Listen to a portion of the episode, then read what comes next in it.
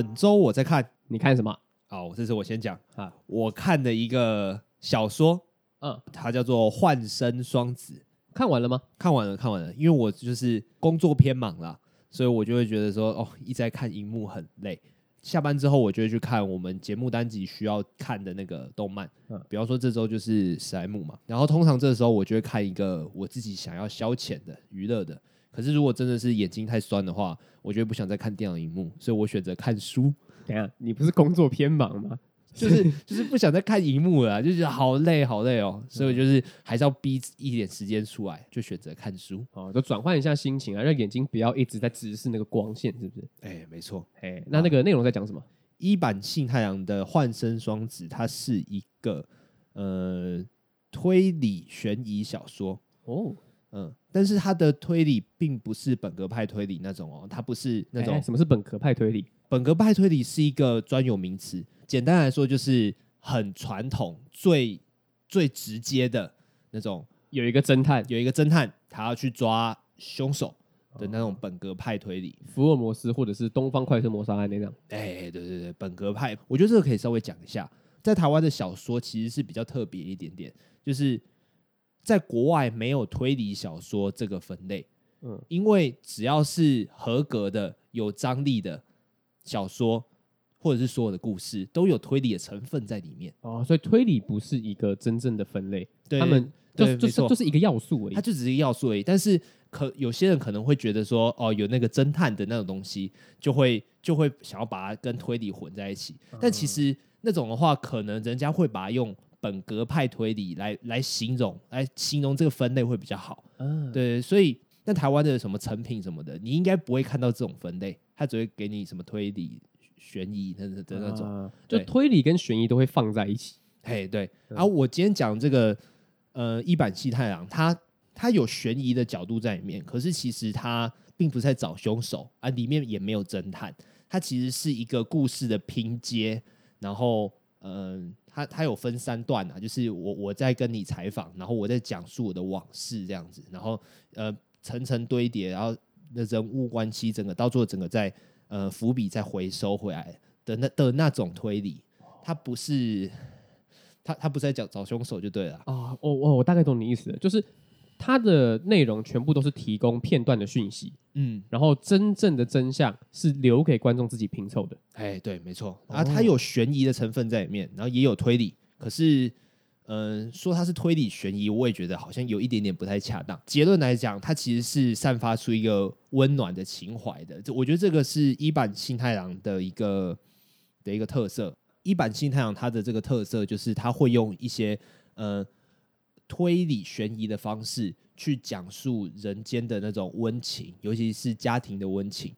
那比方说，呃，我们两个人是双胞胎兄弟，啊，我们都被我们的爸爸家暴这样子，然后我们就从小过得很悲惨的童年，但是我们仍然有一个正义之心。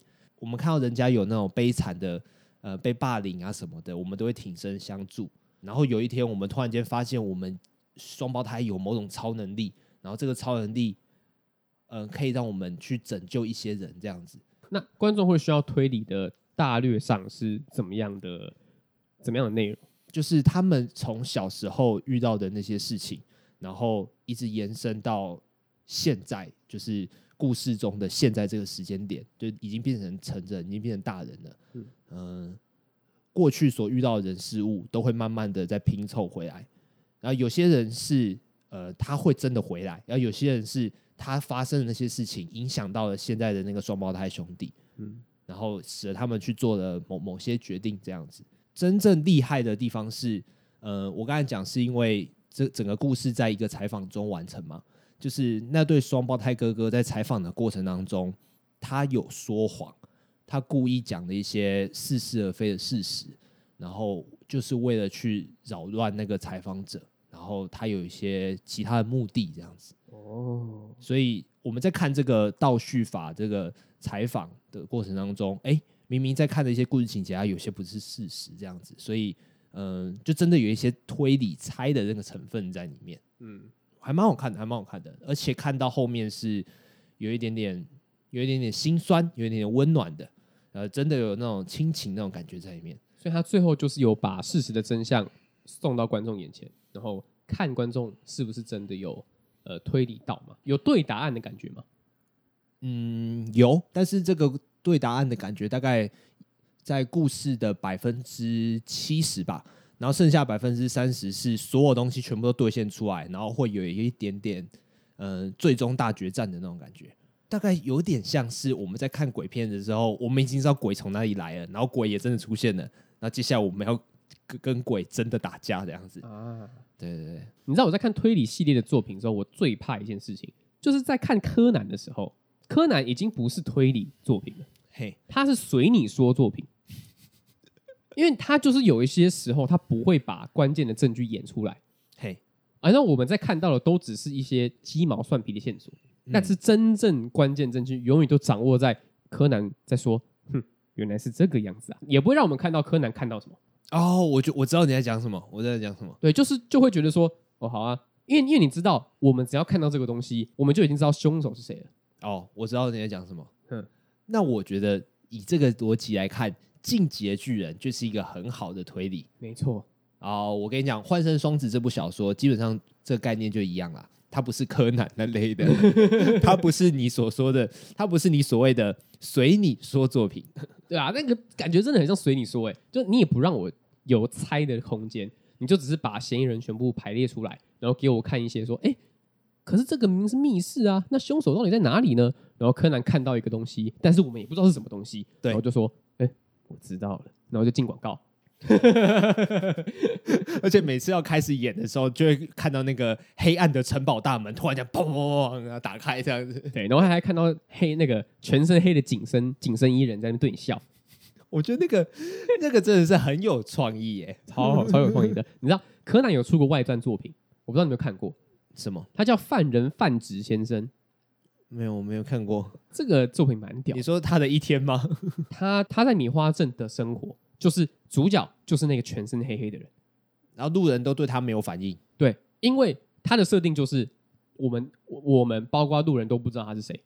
哦。然后他就是生活在米花镇，他就说：“哼，我的志向呢，就是要来米花镇杀人，我要制造我要制造一张杀人案。”但是我没有钱，所以所以我必须要去赚钱，所以他就先去打工，就是黑黑的人哦，在便利商店说欢迎光临这样子。这是青山刚昌做的吗？呃，我不知道是不是，也有可能同人，但是我也没有，那我那时候也没有注意说作者到底是谁。但是他在漫画店有出版，所以我其实是有借回家看。那那肯定有授权啊，也应该是有授权，就算是同人作品也一定有授权，就跟七龙珠 GT 一样。哎，对，嗯，然后还有一部很屌的是，米米花镇的房子都超贵。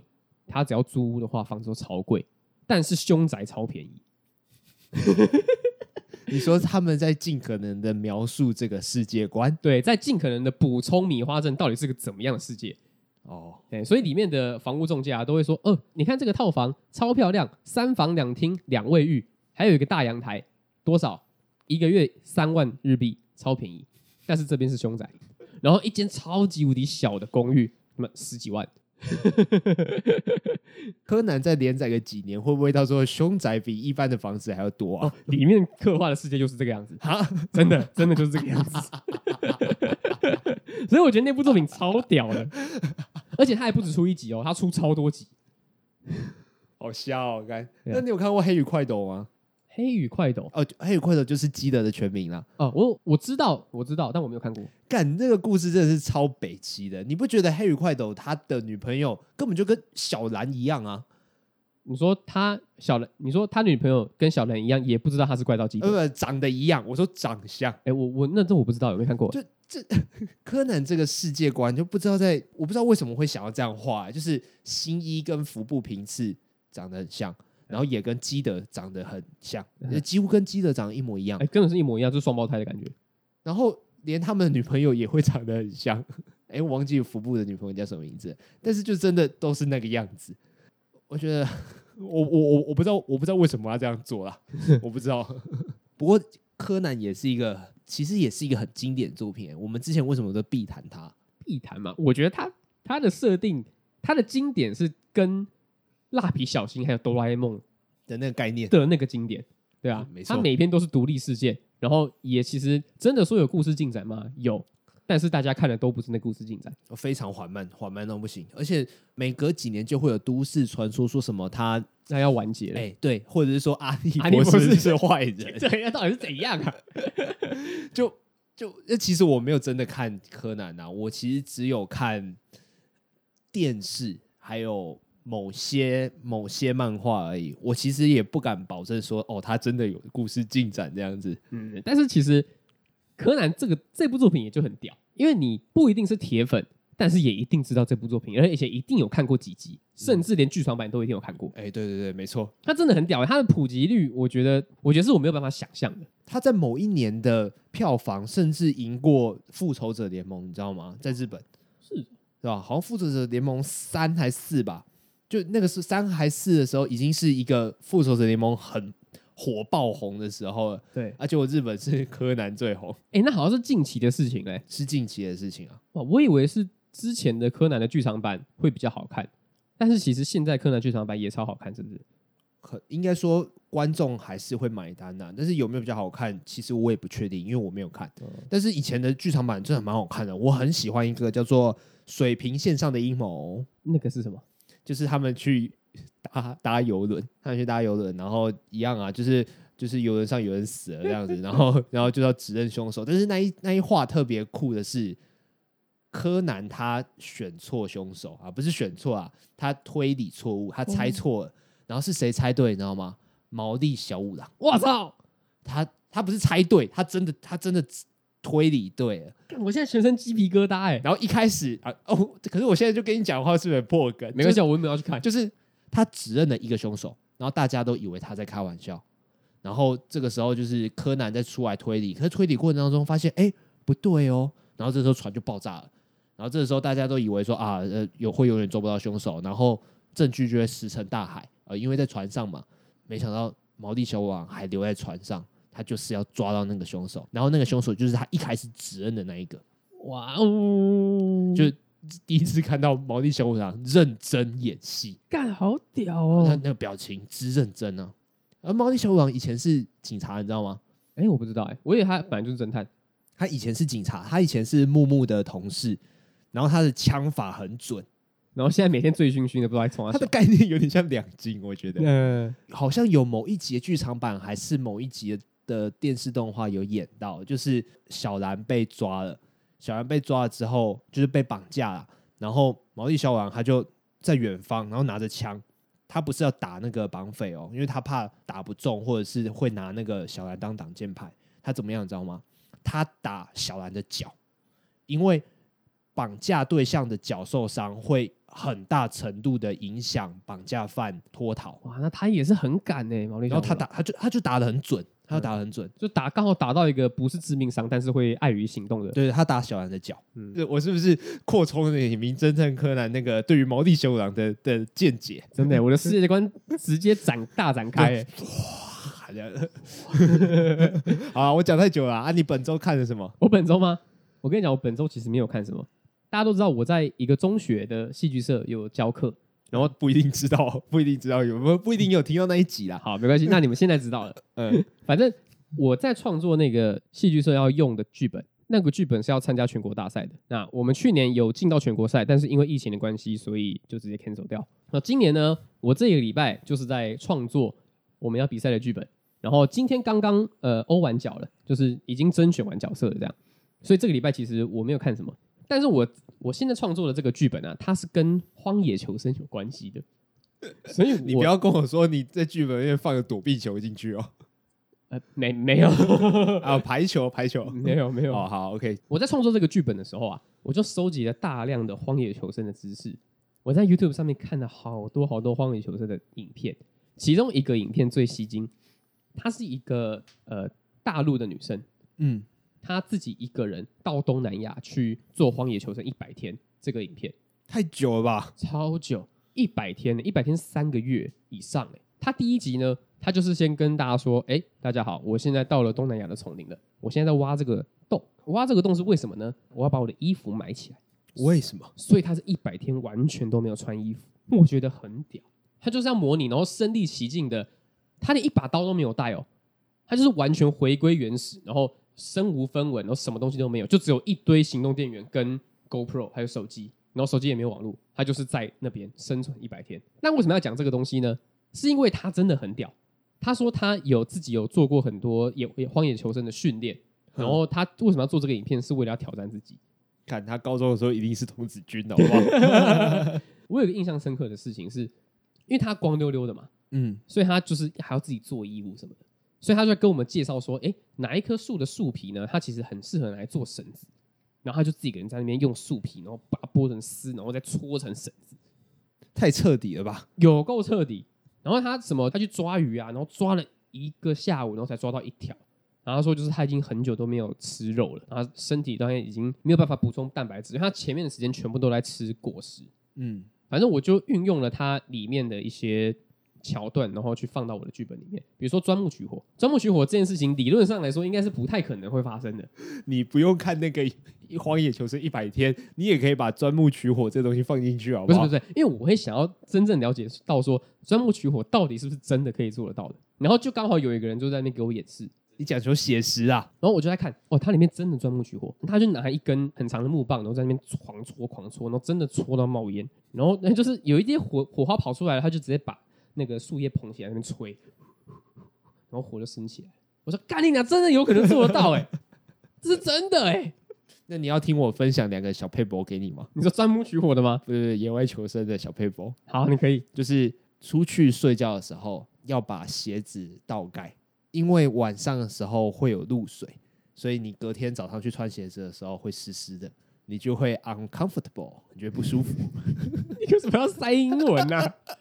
然后还有第二个，第二个，呃，实用的，实用的，就是你可以拿刀子，然后去帮那个树枝削皮，这样子树会枯？不是，树不会枯，树不会枯。你去削皮的原因是因为你这样子就会增加那个接触面积，所以你生火的时候就会变得更容易。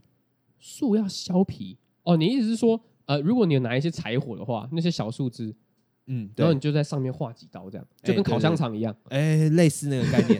然后有些人会把那个就不会整个削过去，就不会整个削断，然后我们会称它为火媒棒啊。不过我觉得你不用知道这东西，你就你就多削多多削个好好几个，其实也没什么差，这样子。哦、嗯，那我真的觉得我。自己一个人要去荒野求生，应该是不太可能的。我觉得我这一生中可能都不会遇到过这件事情。我跟你讲，我们我以前遇到一个学长，他超 K 笑的。嗯，他真的带我们呃一群学弟妹到一个地方去两天一夜。我不会说他是求，我不会说他是求生，不过真的到了一个荒野，你知道吗？所以你们生火也是用打火机吗？还是你们那个时候真的有钻木取火，但是也是有工具，我们会用一个很像弓箭的东西。在那边拉，在那边拉，那，就那就那个弦呐、啊，嗯，然后就弄出那个那个火花，然后弄出火花的时候，你就赶快那用用什么打火石杀小在啪啪啪，然后弄到那个树叶或者是树枝上面，然后你就真的从火花变成火苗，然后再赶快去拿那些柴火，然后让过去，嗯，哇，超累的，超像智商的，哎、欸，可是我真的觉得很感动，哎，就如果你真的什么东西都没有带，然后你可以凭一己之力弄出一团火。你就会得到原始人的快乐，对，我是活，不是啊，我意思是说，因为在外面嘛，然后没有灯啊，连蜡烛啊都没有啊，但是你可以在夜晚的时候，就是有一团火会照亮你周围，就觉得很很舒服、很温暖，而且这团火是我自己创造的，真的啊。那荒野求生怎么样？荒野求生嘛，没有，我其实该讲都讲完了，因为他这个是去年拍的。他只是一百天就早过完了这样。哦，那你有没有加入一些什么？我刚刚会想排球，就是因为 Wilson 呢、啊。哦，我还没有 get 到、欸，还是足球啊？我觉得那应该是排球。哦，我想说，对啊，我想说，你应该加入这个情感寄托之物啊。没有没有，而且我我觉得那个对中学生来讲真的是太久远的东西了。对对啊，他们说不定根本没看过，根本不知道那是什么东西。他们说不定连汤姆汉克斯都不知道是谁。哦，那这真的有点夸张。可是。没看过那一部是有可能的，对啊，所以他们可能看到排球，然后上面有一个手印，他们觉得说：“哇，老师好有创意哦。”我想说：“干你娘嘞！” 可是你的那个比赛是允许这种恶搞的吗？还是还是蛮认真的？我跟你讲，我们去年比赛主题是什么？新冠肺炎哦。哎，你怎么知道？因为你跟我讲过 啊。靠腰，没有，反正我们的主题就是新冠肺炎。我们的内容呢，就是新冠肺炎一家其实是受到一个呃。哇，这样这样讲的话，其实很好白痴哦。好，反正那我就先讲了。反正我那个作品还是有全台北市第一名啊，好不好？几个人竞争？五个？没有啊，他们他们有分北区、中区、南区。啊，你是统一的所有区就对了，全台北市第一名。干秋屌，就是分数最高九十四。好，那你你可以讲这个故事啊。好，然后我就先打这个预防针哈。你们觉得很白痴的话，是你的问题。对，那就是你的问题。好，继续。剧本一开始呢，是一个剧，是一个病毒的先知在说：哈哈哈，人不不不好了，不好了，我们要赶快消灭人类。然后他就说：快点去派那个口蹄疫跟狂犬病，快点去攻打人类。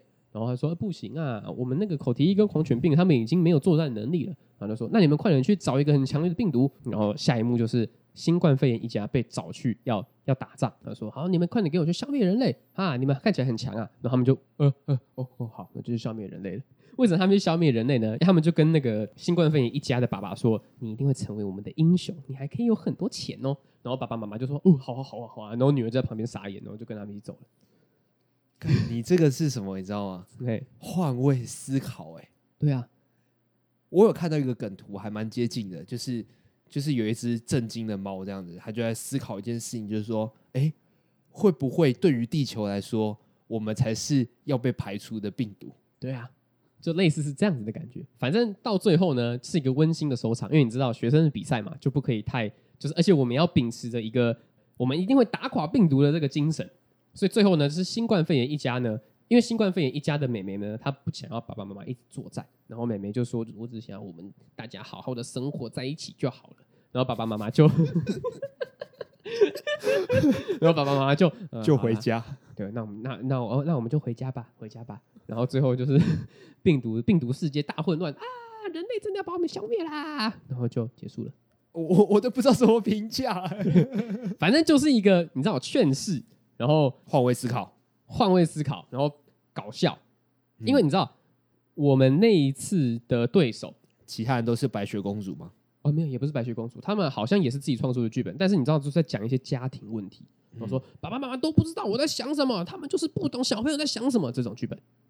然后我们突然来一个好笑的，然后贴合时事，清新脱俗，就对了。对啊。然后我这次为什么不再继续创作？就是新冠肺炎，因为他妈的一定一堆人在做这个。呃，你觉得你觉得你是先驱，对不对？对，我觉得我妈去年做过，然后干你娘病毒的阴谋，哇，第一名，我们也来做新冠病毒。所以你那那个时候是几月的时候？去年十二月的时候。哦，那那个时候疫情已经一阵子啊。对啊，可是就是还是就没有人这样做。对啊，那今年呢？疫情快过去了，可是现在好像又有一点复发，然后那些。那些老师们呢，可能也就想说，就是嗯，那我们来做这个相关的议题好了，我就给他来做个网红的哦。你引领时代潮流，就这样。对，然后等他们要开始做网红的题材呢，我就直接把动漫搬到舞台剧上去。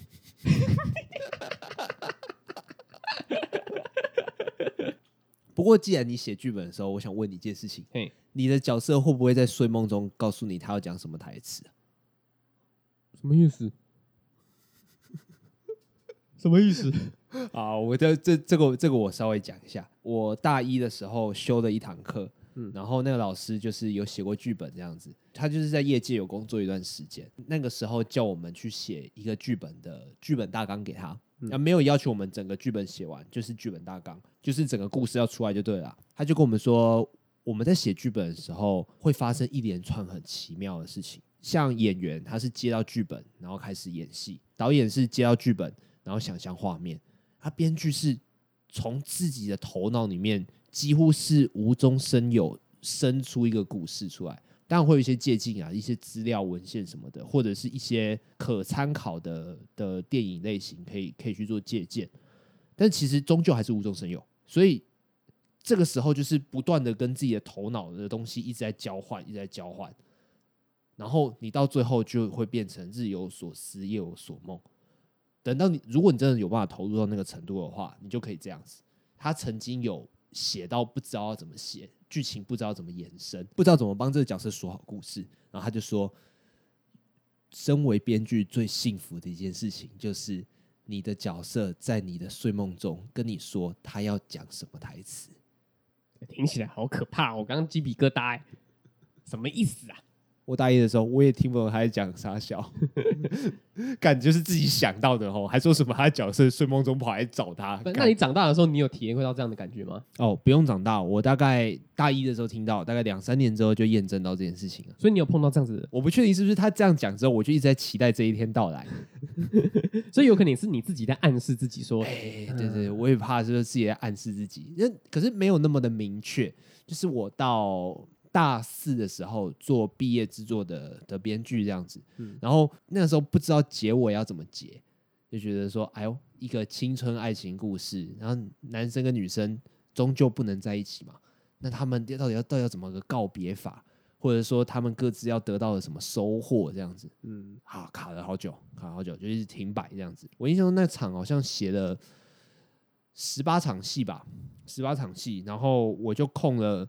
呃，十七、十八两场戏就一直空着，然后就不知道写什么，就是摆着，然后摆了大概一两个月这样子。我，那很久哎、欸，哎、欸，对对对，写嗯量蛮久的。但其实那个剧本没有到那么急迫的要马上开拍，是不是？嗯，对，那个时候的节奏大概是暑假的时候就开始慢慢写，然后一月的时候要拍，所以我到好像十一月的时候才真的完全写好。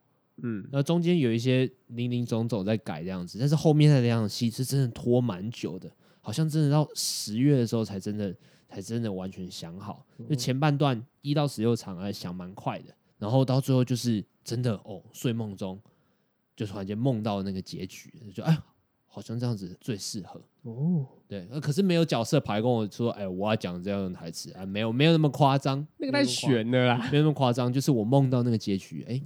然后醒来之后觉得，哎、欸，哦，好像不错哦，就这样子。所以那个结局就是一次就直接定下来了，就是你梦到的那个啊、呃。对，当然台词有来来回回去修改啊，但是故事就是那样。嗯，还算是一个蛮特别的经验。不过我终究觉得那就是日有所思夜有所梦啊。对啊，就是你一直在想，一直在想，你连睡觉的时候都在想，睡觉的时候在想，因为睡觉的时候那个大脑就突然间开，平常在沉睡的那个。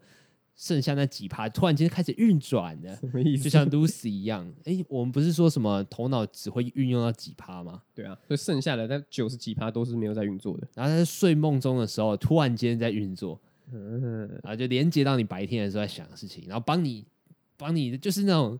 怎么讲？你电脑平常只有四颗核心在动，然后突然间其他八颗核心开始帮你动起来，好奇怪的比喻哦！希望有人听得懂。但是其实还蛮还蛮合理的，就还是我想出来的，只是是我不知道的那一面帮我补起来的。哎，那你知道，因为我都是在写学生剧本嘛，嘿，我其实一直都会得要有意识的去避免让学生讲一些敏感字眼。比如说脏话啦，或者是一些色色的事情。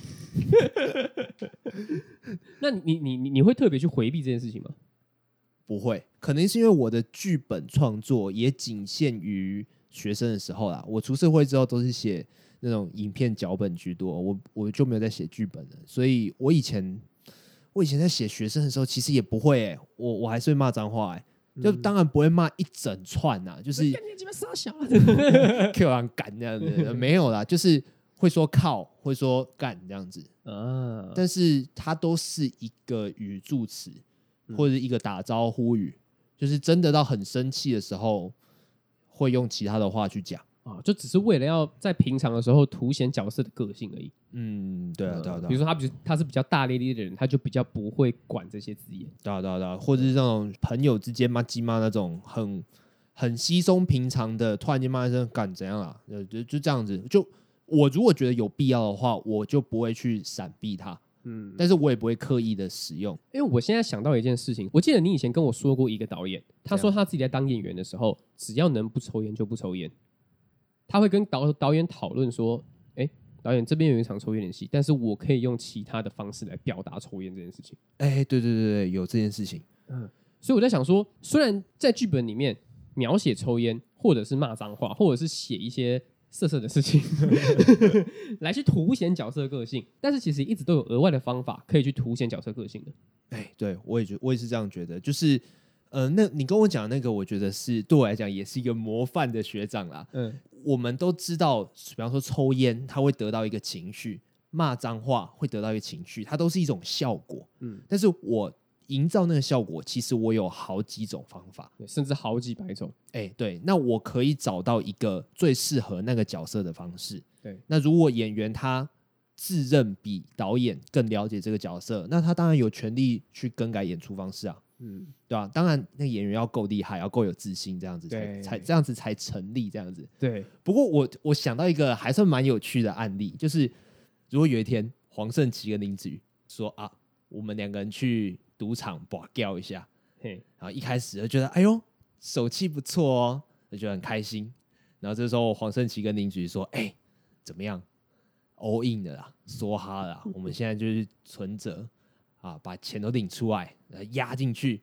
今天 all in，明天退休，还做什么 podcast？做了六十集，没有一集也配。看你，我们今天就今天人生就这一这一把啦，人家手气这么旺。嗯，然后林子瑜就傻傻的，他说：“哎呦，好不错哦。”然后就我，然后我们两个人，我跟你，然后去银行把钱全部领出来。嗯，然后进去，然后一开始，哎，好像这赢了，赢了不错。然后假设假设从一百万变成两百万，哎干。翻倍赚，好爽哦！然后我就想，我就想回家了。然后说：“哎、欸，干嘛干嘛？继续啊，继续玩啊！哎、欸，真的假的？”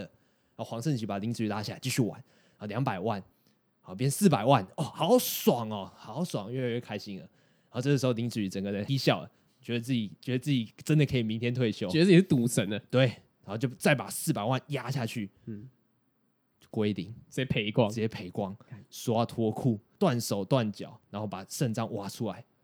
然后黄圣琪也被暴打一顿，两个人穷途潦倒，然后最后分道扬镳。然后有一天，林子瑜在那个北车的天桥上面看到一个人影走过来，哎，这是黄圣琪哎。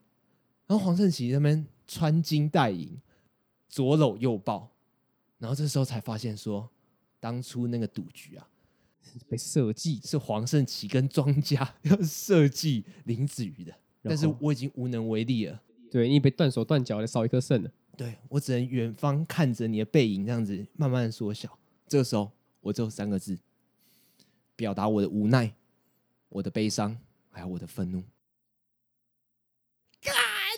干你娘！靠没有，刚才情绪根本不对，好不好？那时候根本不应该骂脏话，很烂吗？你这样讲就很像在搞笑哎！我真的觉得你要么就是一句话都不讲，然后像你这样笑，然后哭出来，我觉得这样都比较有感觉。你就不要讲话，就是在这个时候写三字经是合理的吧？所以我就觉得，可是你你刚刚铺陈那么久，你就是为了铺这个，我实在是有点受到打击。我为什么要想这件事情？这无聊的事情啊！但是你刚刚信手拈来，就直接写一个剧本出来，你也是蛮屌的。因为我对于脏话这件事情，我就觉得说，就就是它其实可以有，它其实可以用，我一直都这样觉得。嗯，但是就是一个你要营造一个最合理的使用状况，所以这是我能想到最合理的。那 我觉得，如果你作为一个编剧的话，你可以这样想。但是如果演员跟你讲，我就是不要骂脏话，你感觉会怎么样？就说你不懂这个角色，干 你不你不懂林子瑜，林子瑜在那个时候他只会骂三字经，干那你就是个不成熟的编剧哎，怎么办？我刚刚收回刚刚那句话了，靠！对啦对啦，的确有可能就是默默看着那个背影，然后就哭出来，然后大笑。哎，不过但说真的啦，我觉得作为一个编剧哈，你真的把一个剧本写出来了，你就完全不可以去干涉导演要怎么导这出戏了。哦，的确，的确有可能，因为编剧的工作就是在你写完那个剧本交上去之后，你的工作就已经完成了。嗯，因为你要让作品有一个新的变化啦，我觉得，嗯，啊，当当然，那新的变化有可能会变好或变坏。不过说真的，都没有比你亲自干涉还要坏。对啊，所以我其实，在看一些呃剧团在访谈的时候，旁边就是坐着一个编剧，其实我会替那个团体压捏一把冷汗。嗯，因为我觉得这些不是编剧应该去在干涉的事情，他就还是一个作家。我，我觉得编剧比较像是一个怎么讲顾问的角色，真的想要去探究这个这个角色到底在想什么，或者这个剧本到底有什么内涵。突然间有点卡住了，再去问那个编剧。但是我排练排到一半，我明明有新的想法要跑出来了，然后结果编剧跑出来说：“哎，我觉得这样比较好。”嗯，嗯，我觉得这样不 OK。对，而且编剧提供给导演这个剧本最核心的概念，导演也可以只是当参考就好。嗯，对，我觉得最好的例子就是所有的莎士比亚剧本。嗯，我们都我们都没有莎士比亚坐在旁边啊。对啊，但是我们还不是一样排得出来，就是自己的诠释嘛。嗯、那怎么会因为编剧活着，所以就改变了这件事情的根本呢？我们应该都演过编剧不在身边的戏啊。然后我觉得有一件事情最难的就是自编自导，因为你在编剧完了之后，你是编剧的身份，你其实还是可以干涉剧本的走向。哦，你会有一种那个角色抽不开来的感觉。对，你在编剧的当下的感受，会影响你当导演的那个时候的感受。哦，绝对的，就是这个问我，我就知道啊。就其实那个东西要要抽开啊，就是说，你第一个你要对自己够有自信，你第一个阶段完成的就是完成了，嗯，然后第二阶段有第二阶段该努力的事情，是但是你不能因为说哦，好像努力好像有点熬不过去，还是我从第一我回到第一阶段看能不能改这样子，你以为你从根本上解决问题，其实没有，其实没有。哇，我觉得这个问题可以延伸很多事情，哎，对吧？就是包括当导演的问题。哦，对啊，我觉得这个问题是真的蛮困难的，而且说真的是有一段时间变得比较疏离啦。然后 我怕讲错，疏离什么？就对那些活动就是比较麻木了，一阵子没有从事啦，所以我怕怕讲错，那个经验有点，那叫什么曼德拉效应，会突然间会突然间讲错这样子。哦，对啊，好吧，那没关系。那这个我们之后如果找到一个导演。的话，有可能可以去问他。哎、欸，对我我也觉得靠北。我现在我以为你要说真正的导演，我觉得以后有机会，说不定可以访谈一下。对啊，就说不定可以。不过其实说实在啦，真的是有自己开始着手写剧本，然后甚至干涉导演的工作之后，看任何作品都会有不一样的角度延伸出去。嗯，啊，比方说，呃，我们在看一出戏怎么编排它的故事的时候，我们就会站在编剧的角度来开始设想说，哎、欸。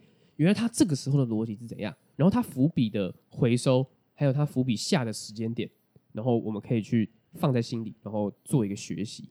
哦，真的，真的，真的，所以我才觉得哦，漫画家是最困难的工作。